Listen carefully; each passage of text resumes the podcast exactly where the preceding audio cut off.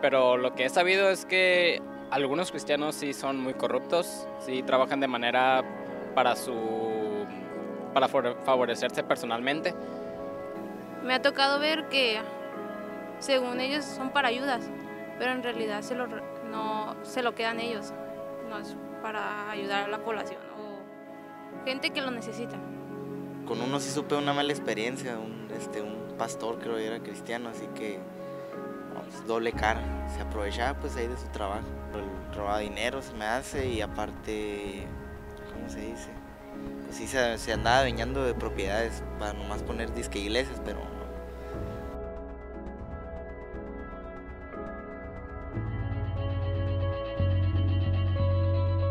Hace unas semanas estaba en la Ciudad de México y obviamente en, domingo casi siempre estoy enseñando en alguna congregación, pero por alguna razón ese domingo no tenía ninguna iglesia en donde enseñar, entonces pedí un taxi y le dije quiero ir a tal iglesia y pues obviamente eso funcionó para entablar una conversación y le pregunté, oye, ¿tú alguna vez has ido a alguna iglesia cristiana?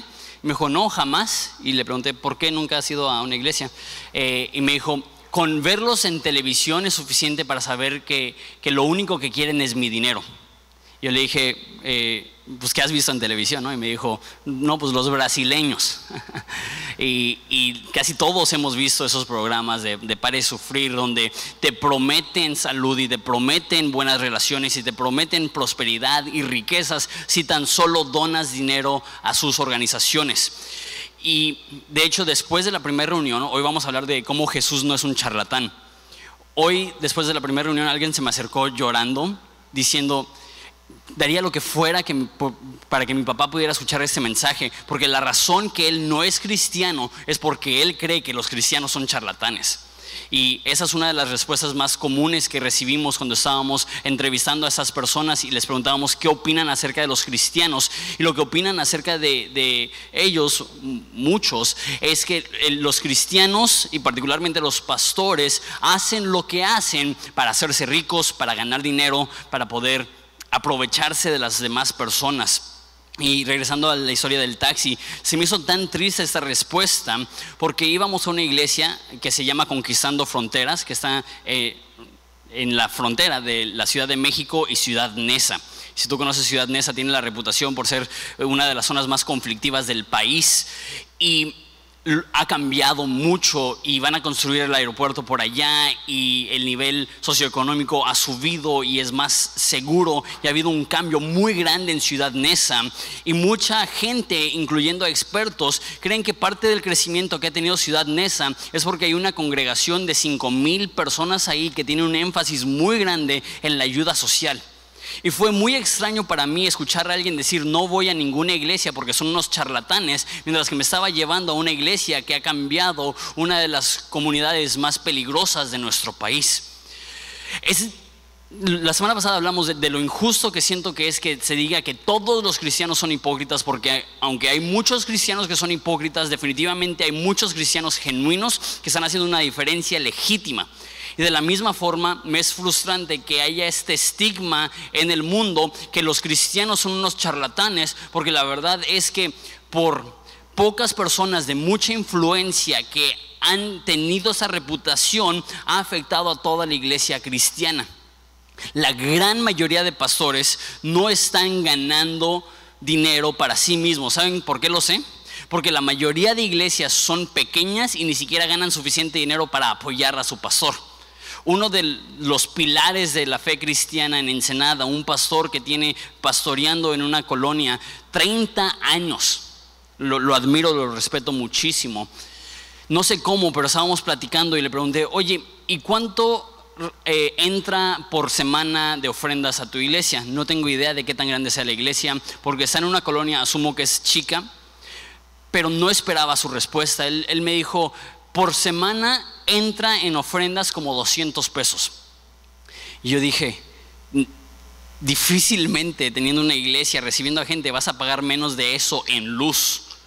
Entonces, él trabaja por fuera para poder proveer las necesidades de él, de su familia y aparte la iglesia, porque no entra suficiente dinero para poder suplir las necesidades básicas de la iglesia. Una persona similar, Aarón Gómez, que enviamos a plantar una iglesia en Algodones, que está en frontera con Yuma, en la esquina de La Baja. Él aunque tenía gente viniendo a su congregación, pasó un lapso de ocho meses donde nadie dio ni siquiera un solo centavo. Esto es en un lugar donde en el verano la temperatura está a 50 grados y tenían que tener el aire acondicionado prendido. De puro aire estaban pagando miles de pesos que el pastor Aarón se metió a trabajar en una clínica dentista para poder ganar dinero, para poder pagar la electricidad de su iglesia porque él sentía que él necesitaba apoyar a su iglesia y sacrificarlo todo para que su iglesia pudiera salir adelante. Y así te podía dar cientos de historias de cristianos pastores que ganan poco o nada y es un sacrificio gigantesco para sus familias y para ellos mismos poder sacar adelante a su familia y poder sacar adelante a su iglesia. Entonces, si esto es cierto, si hay tantos pastores y cristianos dedicados aunque no haya nada de beneficio económico para ellos a la obra del ministerio, ¿por qué existe esa reputación tan marcada, tan profunda, de que los cristianos y las iglesias lo único que quieren es el dinero? Yo creo que hay dos razones. La razón más grande, creo yo, es lo que ha sucedido en la televisión cristiana en programas como ya mencionado, Paré de Sufrir y otros programas cristianos, tienen a personas a veces lobos disfrazados de oveja que son charlatanes y son estafadores y quieren quitarle a los que menos tienen dinero para ellos expandir su propio reino y comprar otro jet privado y tener otra mansión porque lo hay. Y hay otras personas que no son lobos vestidos de oveja, sino que eh, bien intencionadamente ellos creen que realmente le están haciendo un favor a las demás personas diciéndoles cosas como, si tú das dinero, entonces Dios te va a bendecir a ti económicamente. Si quieres ser rico, tienes que dar a la iglesia. Es una de, de las formas que las personas son manipuladas y es terrible. Yo tenía una amiga que amaba a su abuela y su, abuelo era, era bastante rico. Y él veía ese tipo de programas de televisión y él mandó cientos de miles de pesos, si no es que millones de pesos a estas organizaciones cristianas porque ellos le garantizaban que si mandaba ese dinero le mandarían un trapito y si oraba con ese trapo por su esposa enferma que iba a sanar. Y ella murió confiando en estas farsas. E, ella murió después de que su esposo invirtió cientos de miles, sino es que millones de pesos, porque alguien le garantizó, toma este paso de fe y tu esposa será sana. Eso da vergüenza, eso da pena, eso es triste. Entonces personas ven eso en televisión y a lo mejor tú y yo que somos cristianos decimos, no, pues sí, Dios bendice a aquellos que son fieles a darle a Él. Entonces a lo mejor tienen razón. Pero los no cristianos ven programas así y dicen, ¿cómo se atreven las personas de aprovecharse de las personas más vulnerables? De aprovecharse de las personas que más necesidad tienen para lucrar personalmente. No todos los programas cristianos hacen esto. No todos los pastores de iglesias grandes hacen esto.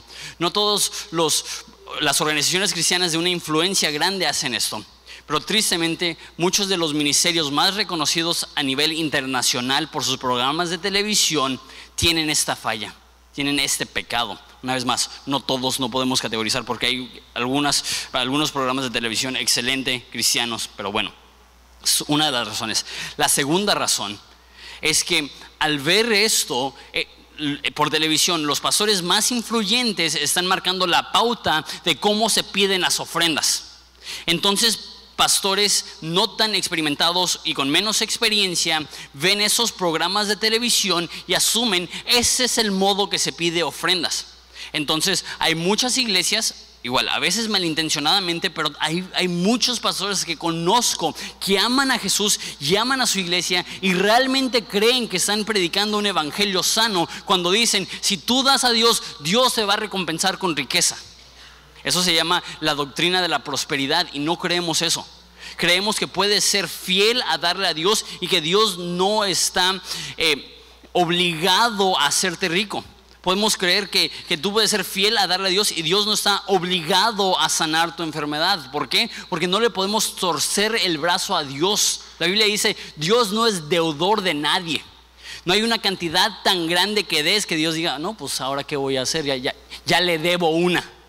Dios no es así. Dios va a hacer lo que sea en su voluntad y no tiene nada de malo de pedir por los enfermos, no tiene nada de malo pedir tu pan diario, pero sí tiene algo de malo cuando los pastores garantizan algo que la Biblia no garantiza. Entonces, por esas dos razones creo yo que hay esta percepción tan negativa en cuanto a los cristianos, en cuanto al dinero, particularmente pastores y líderes cristianos. La pregunta es, ¿cómo era Jesús? ¿Cómo vivía Jesús? ¿Cuál era la postura de Jesús hacia el dinero? Jesús se crió muy, muy, muy pobre. De hecho, aún los más pobres de Ensenada probablemente no se podrían relacionar con Jesús porque su nivel de pobreza era tan extremo. Eh, en, la antigüedad, en la cultura judía, dependiendo de tu estado socioeconómico, era el sacrificio que tú dabas. Entonces, los de clase alta daban este, un toro el resto de la población daba un cordero, sacrificaba un cordero, y los más pobres, los más humildes, los que de plano se estaban muriendo de hambre, daban lo que era el animal con el menor valor que eran palomas. De hecho, eh, dice Jesús que puedes comprar dos palomas con un centavo. Para darte una idea de lo barato que era comprar una paloma. Eso era el sacrificio de los más pobres. ¿Y qué es lo que sacrificó la familia de Jesús? ¿Un toro? No. ¿Un cordero? No. Eh, pajaritos, esas palomas, más bien esas, eh, esas palomas, ¿por qué? Porque no tenían ni un cinco. Ahora, agrégale a eso que lo más probable es que José, el papá de Jesús, murió joven y Jesús tomó la profesión de su padre de ser un carpintero humilde. Jesús tuvo que en su adolescencia y en su juventud trabajar con sus manos en un trabajo muy humilde para sacar adelante a su mamá soltera y a sus hermanos menores. Y eso así se crió Jesús. La mayoría de nosotros no tenemos idea de lo pobre que fue Jesús. Pero la pregunta es, ok, ¿y qué después de que ya estaba en el ministerio y ya estaba recibiendo apoyo y estaba viajando y se hizo una como celebridad y famoso? Ciertamente entonces ya vivía una vida más lujosa. Sí sabemos que recibían ofrendas y sí sabían que, que, tenían de alguna forma una recolecta y con eso vivían. Lo sabemos porque cuando Judas entrega a Jesús, nos dice que es el tesorero y Jesús le dice, lo que vas a hacer, hazlo pronto. Y todos los discípulos pensaban que iba a ir a comprar pan, que iba a ir a comprar comida. Entonces Jesús recibía ofrendas y con esas ofrendas vivían. Sin embargo, aunque recibía ofrendas, la Biblia nos dice que los pájaros tienen nidos y las zorras tienen este, guaridas, pero el Hijo del Hombre, o sea Jesús, no tiene ni dónde descansar su cabeza. Dice en Juan 7 que cada uno se fue a su casa y Jesús se fue a un huerto. Que nos da a entender que en la noche cuando todos se van a dormir, todos regresan a sus casas a dormir en sus camas y Jesús no tiene dónde dormir, entonces se va a un parque. Jesús era la persona más influyente viva en ese momento. ¿Tú crees que él pudo haber conseguido dinero para poder hospedarse en lugares fresas y lo, lo, mejor que tenía que ofrecer Israel en ese entonces? Pero no lo hacía. Él vivía, ojo, y eso es extraordinario. Jesús, el Dios que adoramos cuando vivió en esa tierra, vivió como indigente. Vivió durmiendo en los parques. Vivió con un presupuesto tan limitado que nosotros también lo, lo consideraríamos como alguien que está en pobreza extrema. Por eso es tan difícil justificar esa actitud que tienen tantos cristianos de acumular dinero y de vivir en mansiones y, de tener excesos que nadie más disfruta. ¿Qué es lo que Jesús dice acerca del dinero? Eh, de hecho dijo mucho. aproximadamente una cuarta parte de todo lo que dice Jesús que tenemos escrito en los evangelios trata con el dinero. Eh, eh, eso es interesante porque uno pensaría, si hay tanto problema del dinero, entonces nada más no hables del dinero. Si hay tantas personas que, que su ídolo es su billetera, entonces mejor ni hables de eso. Pero Jesús entendía que porque nuestro corazón está tan desviado de la verdad, ignorarlo no, no nos va a ayudar. No se trata de ignorar el problema, se trata de tratar con el problema. Y Jesús entiende que uno de los problemas más grandes es el dinero, entonces Él habla mucho del dinero.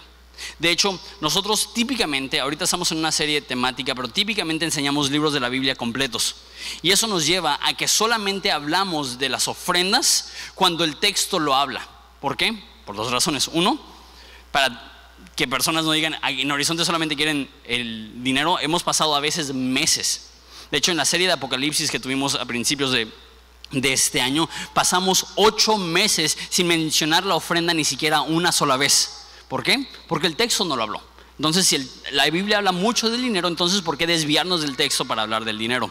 Hoy no estamos hablando de la ofrenda, hoy estamos hablando de la actitud que deben de tener líderes cristianos hacia el dinero la actitud que debe de tener todo cristiano hacia el dinero. Jesús habló mucho de esto. Y una vez más, la acusación va dirigida hacia los líderes. Los pastores solamente quieren ser ricos.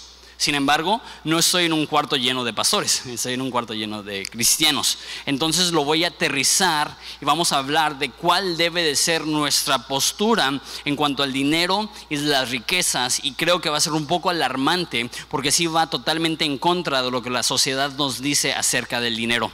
Mateo 6, ya les pedí que abrieran allá sus Biblias. Mateo 6, 24 dice esto. Eh, no ninguno puede servir a dos señores, porque o aborrecerá al uno y amará al otro, o estimará al uno y menospreciará al otro. ¿De qué está hablando? No puedes servir a Dios y a las riquezas. Mi primer punto es, no se puede amar a Dios y amar al mismo tiempo al dinero. Tú dices, ¿qué tiene de malo amar el dinero? Dice el Antiguo Testamento que el que ama el dinero jamás se saciará del dinero. ¿Cómo quieres saber si amas el dinero? Siempre quieres más y quieres más y quieres más y quieres más y te promueven el trabajo y las primeras semanas estás feliz y qué es lo que haces después? Quieres más, quieres más, quieres más. Siempre estás buscando cómo puedes tener más dinero y nunca estás satisfecho con el lugar donde estás. Porque en ningún lugar de la Biblia es condenado tener dinero, es condenado querer dinero, amar dinero, buscar riquezas, buscar lujos. No puedes servir al dinero y servir a Dios al mismo tiempo. Y hay personas que creen que eso está hablando acerca de gente que no tiene mucho dinero. Gente que se esclaviza para poder obtener un poco más de dinero. ¿Sabes qué es lo que he visto yo? Que muchas veces las personas que son más esclavas del dinero no son los que tienen poco, sino los que tienen mucho. La, Biblia dice que mejor es un puño con descanso que dos puños con aflicción de espíritu.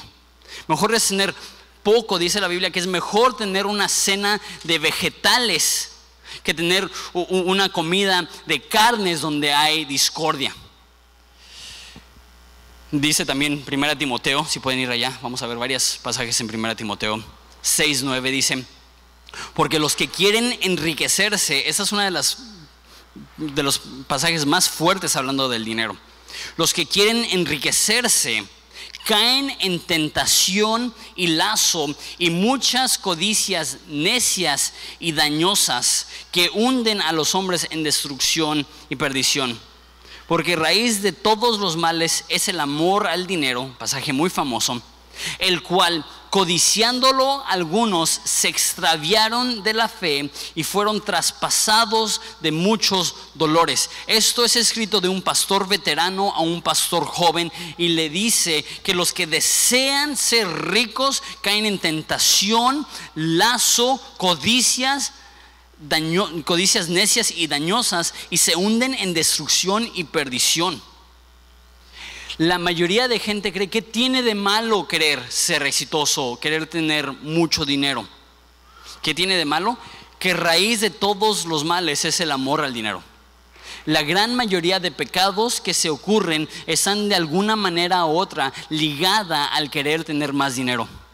Muchas de las mentiras que decimos, muchas de, las, de las conductas que manejamos en nuestro trabajo, mucha de la hipocresía inclusive que podemos manejar es con el único fin de poder ganar un poquito de más dinero. Y sí, está escrito esto a líderes cristianos, pero eso es aplicable a cualquier persona. Y a lo mejor tú dices entonces que no debo de trabajar duro. No, no dice eso. Entonces, ¿qué? ¿Es malo ganar dinero? No, no dice eso. No dice que es malo tener dinero, no dice que es malo trabajar duro, no dice que es malo esforzarte. Lo que dice, cuando tu meta, cuando el gol de tu vida es poder ser más rico, jamás serás satisfecho. Y a lo mejor eres joven y no me crees. A lo mejor eres joven y tú has creído la mentira, que si tengo más dinero seré más feliz. Y sé que hay algunas personas aquí que tienen un poco más de dinero que te pueden decir, con más dinero no hay más felicidad, con más dinero hay más aflicción. Con más dinero hay más dificultad, con más dinero hay más personas que te están buscando estafar. Eh, dice también 1 Timoteo 3:8, hablando de los líderes de la iglesia, dice que los diáconos asimismo deben de ser honestos, sin doblez, no dados a mucho vino y la frase importante, no codiciosos de ganancias deshonestas. La Biblia dice, si quieres ser un líder dentro de la iglesia, necesitas ser honesto fuera de la iglesia. Una persona que ha sido fiel en su negocio, ha sido fiel en su trabajo, va a ser fiel con las cosas de Dios. Pero asimismo, personas que toman atajos y mienten y roban, harán lo mismo dentro de la iglesia. Un pequeño ejemplo. Cuando tenía 18 años trabajaba en un parque de béisbol, en el Parque de los Padres, en Petco Park. Fue un trabajo excelente y yo era vendedor. Vendía sodas y agua. 24 sodas y 18 aguas y las cargaba así en las gradas. Unas piernotas que tenía, pero bueno. Este, sí, es otro Así parecían trompos de adobada, así. Y lo que hacías es que llegabas y decías, saqué 24 sodas y al final del día regresabas el dinero. Pero lo que hacían muchas personas es que, porque obviamente es un lapso de tres horas y media el partido y todo está pasando muy rápido, agarraban 30 sodas, escribían, me llevé 24 y así se quedaban ellos con la ganancia de 6 sodas. No, espero que no les esté dando ideas en su trabajo. Pero ¿sabes qué? Yo y otro cristiano éramos los únicos de un equipo de como 35 personas que nos robábamos. Era tan común porque era tan fácil. Y me pregunto cuántas personas anhelan liderazgo dentro de la iglesia, pero si viéramos tu vida laboral y si le preguntáramos a tu jefe, dirían, no te conviene. Porque no debemos ser codiciosos de ganancias deshonestas. Y yo creo que eso es lo que sucede también muchas veces dentro de la iglesia, esta estafa que ya les comenté, que, es que garantizas cosas que la Biblia no garantiza. Da y Dios te dará, da y serás saludable, da y todo te irá bien, da y no sufrirás. La Biblia dice que el que quiere vivir piadosamente sufrirá tribulaciones. Y adoramos a un Dios que cuando vivió aquí vivió como indigente y al final de su vida lo mataron con sus hermanos burlándose de él porque creían que era un lunático. No podemos esperar nosotros que el darle 100, 200 mil, 2 mil pesos a Dios haga que nos vaya mejor que aún a Jesús. De eso no se trata el cristianismo. El cristianismo no se trata de comprarle algún favor a Dios. Y cuando pastores dicen esto, están siendo codiciosos de ganancias deshonestas. Ese es el primer punto. No podemos amar a Dios y amar al dinero al mismo tiempo. Segundo punto. Entonces, si tienes dinero, ¿qué haces?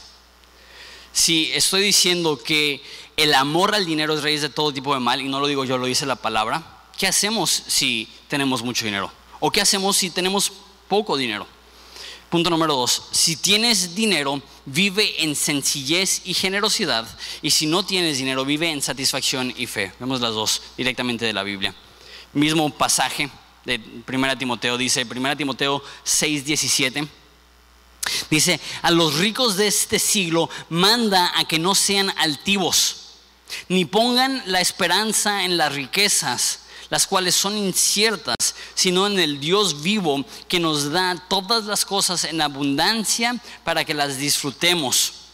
hacemos pausa ahí. A los ricos de este siglo, ¿qué es lo que está diciendo? Aquellos que tienen mucho dinero, ¿qué es lo que deben de ser? Cuidar que no sean altivos. ¿Qué significa eso? Hay una tendencia en nuestro corazón que si somos más exitosos que otras personas, que asumimos que es porque somos más talentosos. Entonces los que tienen más dinero por naturaleza, no por ser mala onda, asumen que son más astutos, más preparados y mejores que aquellos que tienen menos dinero. Pero aquí nos recuerda que Dios es el que da, si no dice no confiar en las riquezas, sino Dios digo, quien es el que nos da todas las cosas en abundancia para que las disfrutemos los ricos tenemos que, en vez de tener altivez porque sentimos que hemos ganado, ganado algo, debemos tener humildad y sencillez sabiendo que todo lo que tenemos es un regalo de Dios. Y dice que las riquezas son inciertas, que son inseguras. ¿Cómo lo dicen? sí, las riquezas las cuales son inciertas. Que el dinero se puede perder, dice la Biblia, que no invirtamos donde el orín y corrompe y donde el ladrón entra y hurta. ¿Por qué? Porque cualquier cosa terrenal es temporal. Nuestro carro, que le hemos invertido tanto tiempo y esfuerzo, en 40 años va a ser en un yonque. En nuestro teléfono, que amamos tanto, que si se nos cae sentimos que se nos cae el alma, en dos años será obsoleto.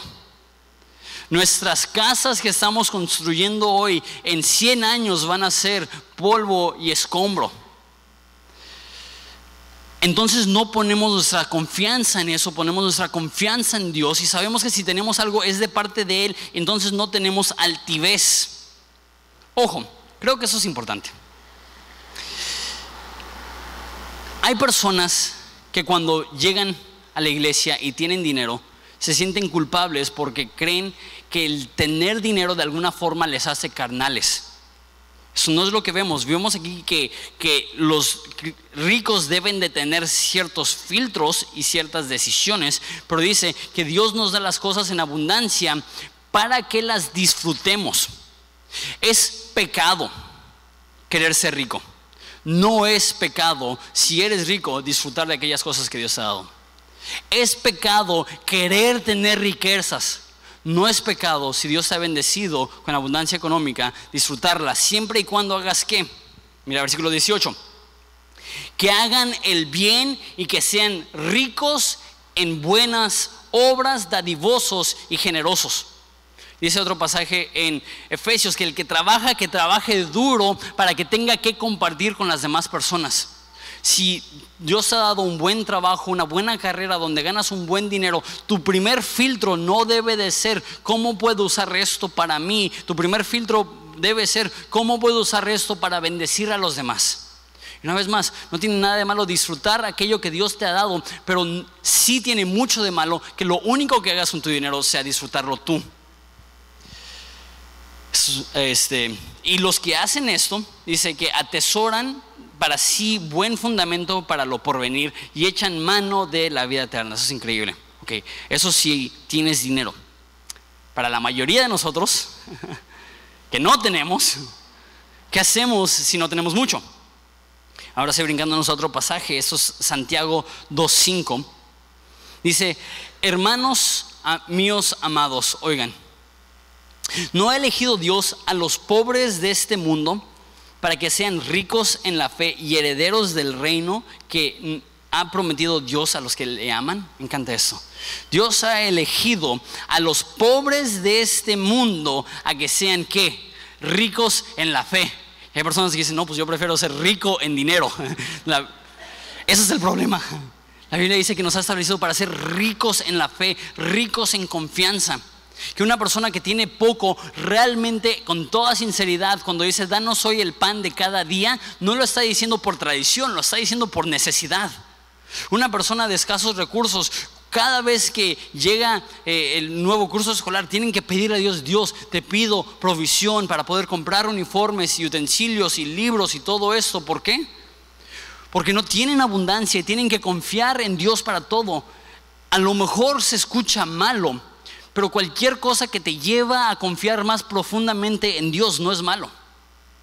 Y muchas veces el tener poco hace que disfrutes lo poco que tienes, no siempre. Porque una vez más, el problema no es cuánto dinero tienes en tu cartera, el problema es cuánto dinero tienes en tu corazón.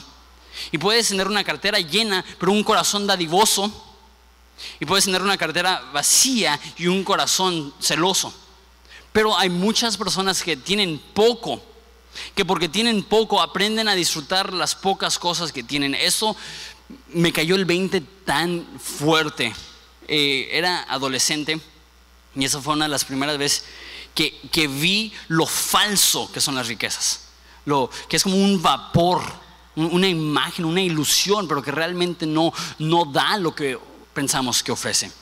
Estaba en la ciudad de Querétaro y Querétaro, muchos de ustedes saben, es una de las ciudades más ricas de México. Estaba en el centro histórico y vi pasar un convertible del año, hermoso el carro.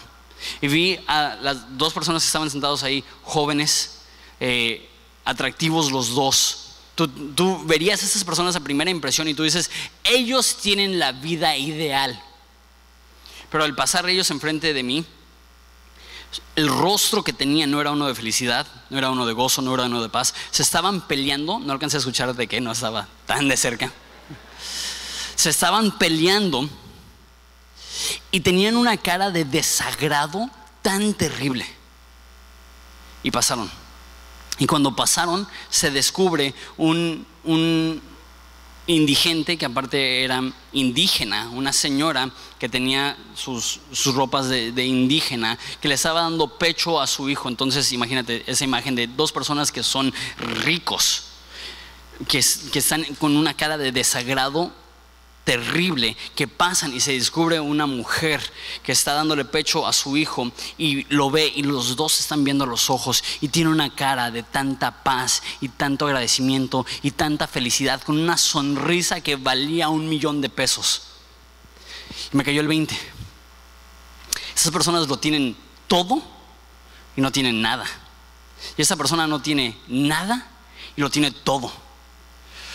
Porque muchas veces las cosas por las cuales nos matamos son las cosas que realmente no mejoran nuestra calidad de vida. Y muchas veces las cosas que más menospreciamos son las cosas que hacen una mayor diferencia, cuanto más hablando del cristianismo. Cuánto más es más valioso tener una relación con Dios que todo el dinero del mundo. Cuánto más es más precioso saber que Dios no tiene nada en contra de ti, que Jesús ya pagó todo en la cruz que tener un carro último modelo y todos los lujos que este mundo te puede ofrecer. No podemos amar el dinero. Y aquellos que tienen dinero deben de vivir en sencillez y aquellos que no tienen dinero deben de vivir en satisfacción y fe, satisfacción sabiendo que todo lo que tienen es de parte de Dios. Y aunque sean pobres en este mundo, pueden ser ricos en la fe. Último punto. Punto número tres. Jesús es más importante que el dinero. Jesús es más importante que el dinero. Les comparto una historia de, de Mateo, eso es Mateo 8:20, ya les mencioné un poco esto. Pero en ese pasaje Jesús dice que las zorras tienen guaridas y las aves del cielo tienen nidos, mas el Hijo del Hombre no tiene donde recostar su cabeza. Dios hecho carne vive como indigente. Imagínate que tú eres un seguidor de Jesús y escuchas esto. Puedes seguirme pero eso implica dormir en la calle. ¿Qué harías tú? ¿Qué dirías tú? ¿Qué pensarías tú? Hay un ejemplo. Otro de sus discípulos, eso es versículo 21, le dijo, Señor, permíteme que vaya primero y entierre a mi padre. Jesús le dijo, sígueme, deja que los muertos entierren a sus muertos. Hay mucha confusión en eso. ¿Qué significa eso? Pobrecita persona quiere seguir a Jesús, su papá está en un ataúd y quieren quiere ir a enterrarlo y Jesús le dice, no, no lo entierres, que los muertos entierren a sus propios muertos. Esa es la forma que lo leemos. Pero casi nadie cree que eso es lo que está pasando. Lo que está pasando aquí es que Jesús dice, no tengo ni para dormir en un hotel. Una persona dice, no, pues mejor me espero a que mi papá muera. Muere mi papá, tengo su herencia y ya con su herencia, pues igual Jesús se va a dormir al parque y yo me voy a dormir al Holiday Inn, ¿no? Y esa era su actitud. Su actitud es, el momento que mi padre muera tendré seguridad y teniendo seguridad podré seguir a Jesús. ¿Qué es lo que dice Jesús? Si me vas a seguir así, que los muertos, que los que no tienen vida, que los que no tienen esperanza, se enfoquen en eso. Tú ven y tú sígueme a mí.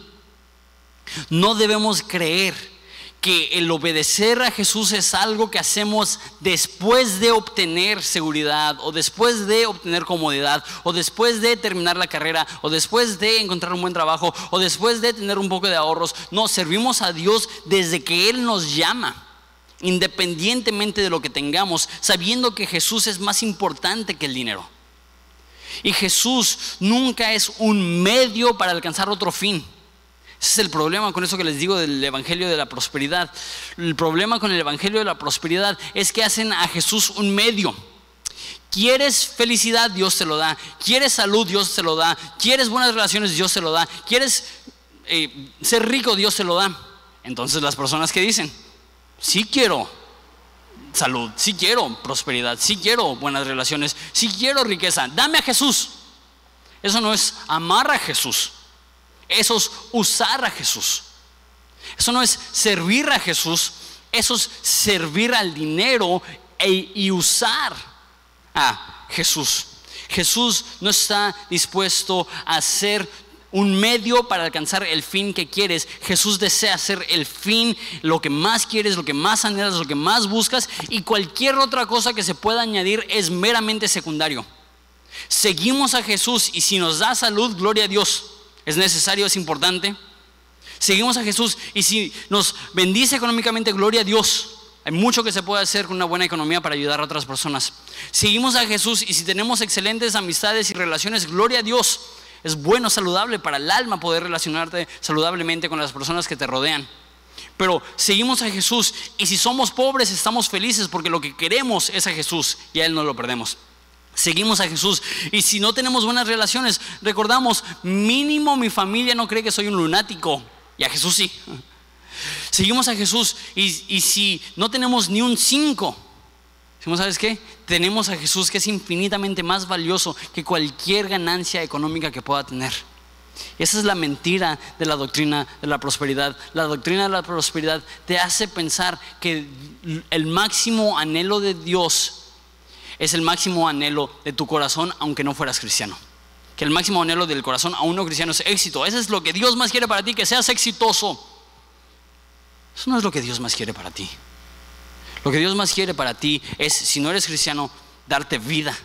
Que espiritualmente estás dormido, muerto, separado de Él. Y lo que Él más quiere es que despiertes y reconozcas que no puedes solo y si eres cristiano, lo que Dios más quiere para ti es que tú puedas disfrutar una relación con Él, que tú puedas saber que ni lo alto, ni lo bajo, ni lo presente, ni lo porvenir, ni potestades, ni principados, ni riqueza, ni pobreza, ni hambre, ni muerte, ni espada, nada nos puede separar del amor de Dios que está en Cristo.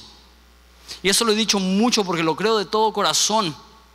Pero el salmista, antes de ser rey y antes de ser rico, cuando era un pastor, él dijo, Jehová es mi pastor, nada me faltará. No porque tuviera todo, sino porque él entendía que lo único que necesitaba era el cuidado y el abrigo de Jehová su pastor. Si Jehová es nuestro pastor, nada nos falta, porque si Jehová es nuestro pastor, tenemos todo lo que necesitamos. Si Jehová es nuestro pastor, nuestro corazón puede descansar, seamos ricos o pobres o clase media o lo que sea, porque tenemos lo que más necesitamos y todo lo demás es simplemente secundario. Porque es fácil para nosotros acusar a los pastores que salen en la televisión y decir, mira, cómo gasta su dinero. Cuando en realidad la única diferencia entre nosotros y ellos es la cantidad de ceros que hay en nuestra cuenta bancaria. Y podemos ver a personas que decimos, ¿cómo puede ser que siendo cristiano él, él usa así su dinero?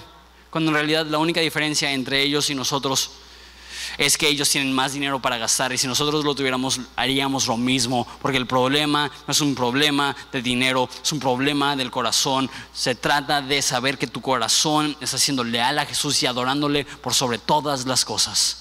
Que Jesús es lo más importante, que Jesús es lo más precioso como dice uno de los autores de Proverbios, Dios, no me des tanto que me olvide de ti. ¿Cuándo es la última vez que hemos orado eso? Dios, tengo miedo de que me hagas rico, porque siento que si llego a esa comodidad, te voy a olvidar.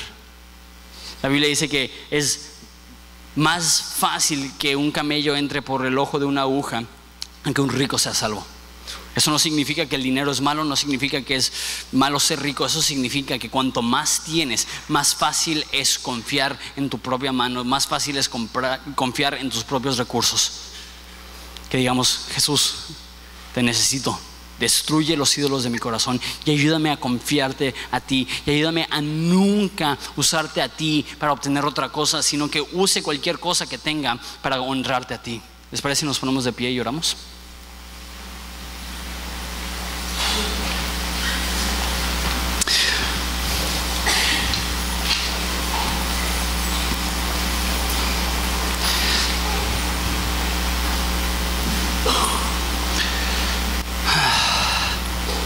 Padre, ese tema es tan sensible.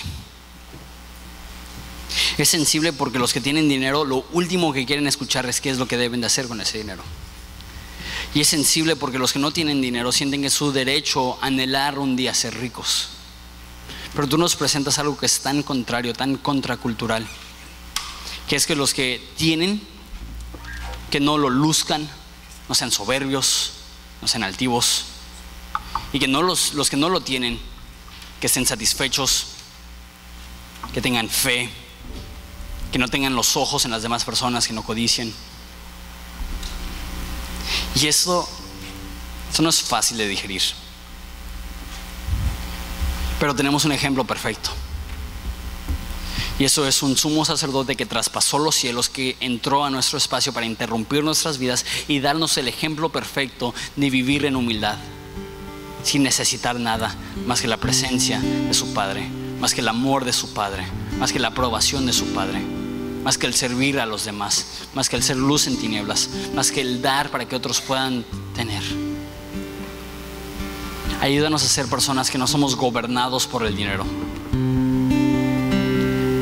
Ayúdanos a ser personas que no te buscamos para recibir más dinero, sino que reconocemos que todo lo que tenemos ya ha venido de tu mano y te queremos agradecer con todo nuestro corazón. Te pido por nuestra ciudad, te pido de que nos ayudes a cambiar esa perspectiva. De que no, no todas las iglesias están buscando dinero. Simplemente queremos obedecerte. Te pedimos por las iglesias más chicas, donde no tienen ni para las necesidades más básicas de renta, luz, agua. Te pido una provisión sobrenatural para ellos. Te pedimos por cada una de las iglesias que nosotros apoyamos, los seis pastores que están plantando iglesias que nosotros les damos algo. Te pido que lo multipliques porque la, la obra es mucho, el trabajo es mucho. Te amamos Jesús. Ayúdanos a amarte por sobre todas las cosas.